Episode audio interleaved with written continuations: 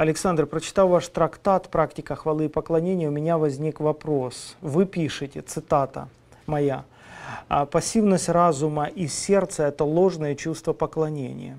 Дальше продолжает задавать вопрос человек. Я всегда понимал, что поклонение Богу – это не интеллектуальный процесс. Часто, находясь в молитвенной комнате, честно сказать, больше молчишь. Просто хочется быть с Богом. И тем самым я думал, что так поклоняюсь Ему. Скажите, что именно вы вкладывали в это высказывание? А, это очень хороший вопрос. Я вкладывал в это высказывание следующий смысл, что часто люди сводят практику поклонения и прославления практически к медитации, то есть к такой э, э, форме паралича или нейтрализации активности разума или сознания, что человек как бы зависает, он, э, э, он в своем интеллекте, и даже не в интеллекте, нет, не интеллекте, он в своем духовном состоянии, он пассивный.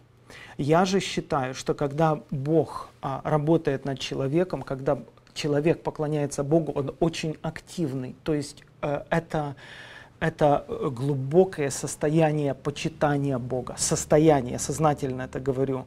Э, чем глубже это состояние почитания Бога, восхищения Богом, желание чтить Бога, э, преклоняться физически перед Богом, тем а, меньше человек хочет говорить это словами. Есть где-то тот рубеж, та грань, где, где люди чувствуют, что слова уже им мешают. Они им не помогают, а они им мешают выражать свою хвалу и свое поклонение. Потому, говоря о пассивности разума, я не имел в виду, что человек молчит, значит он пассивный я имел в виду, что часто люди вводят аудиторию в такое трансовое состояние, где люди как бы зависают, и эта пауза, она не содержит в себе никакого наполнения, в ней нет никакого послания, в ней нет... Понимаете, когда приходит Божье помазание – в нем всегда есть послание. Я это говорил, говорю и буду говорить, потому что помазание Божье – это определенное Божье присутствие. Оно обязательно приносит какой-то месседж, в нем есть какое-то послание.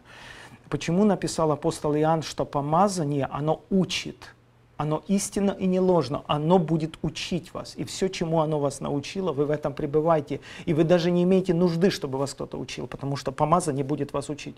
Верьте в это буквально.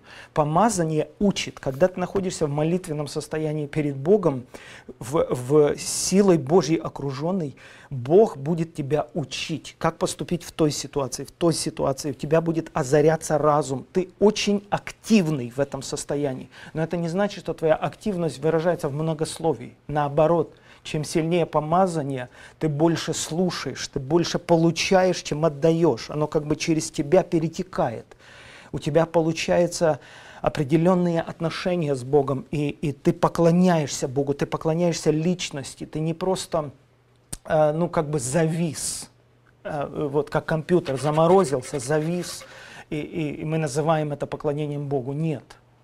Потому я говорю, что пассивность разума не говорит о том, что мы поклоняемся Богу. Да, дух, душа, наш интеллект, они очень активны, а, когда Бог действительно нас э, наполняет.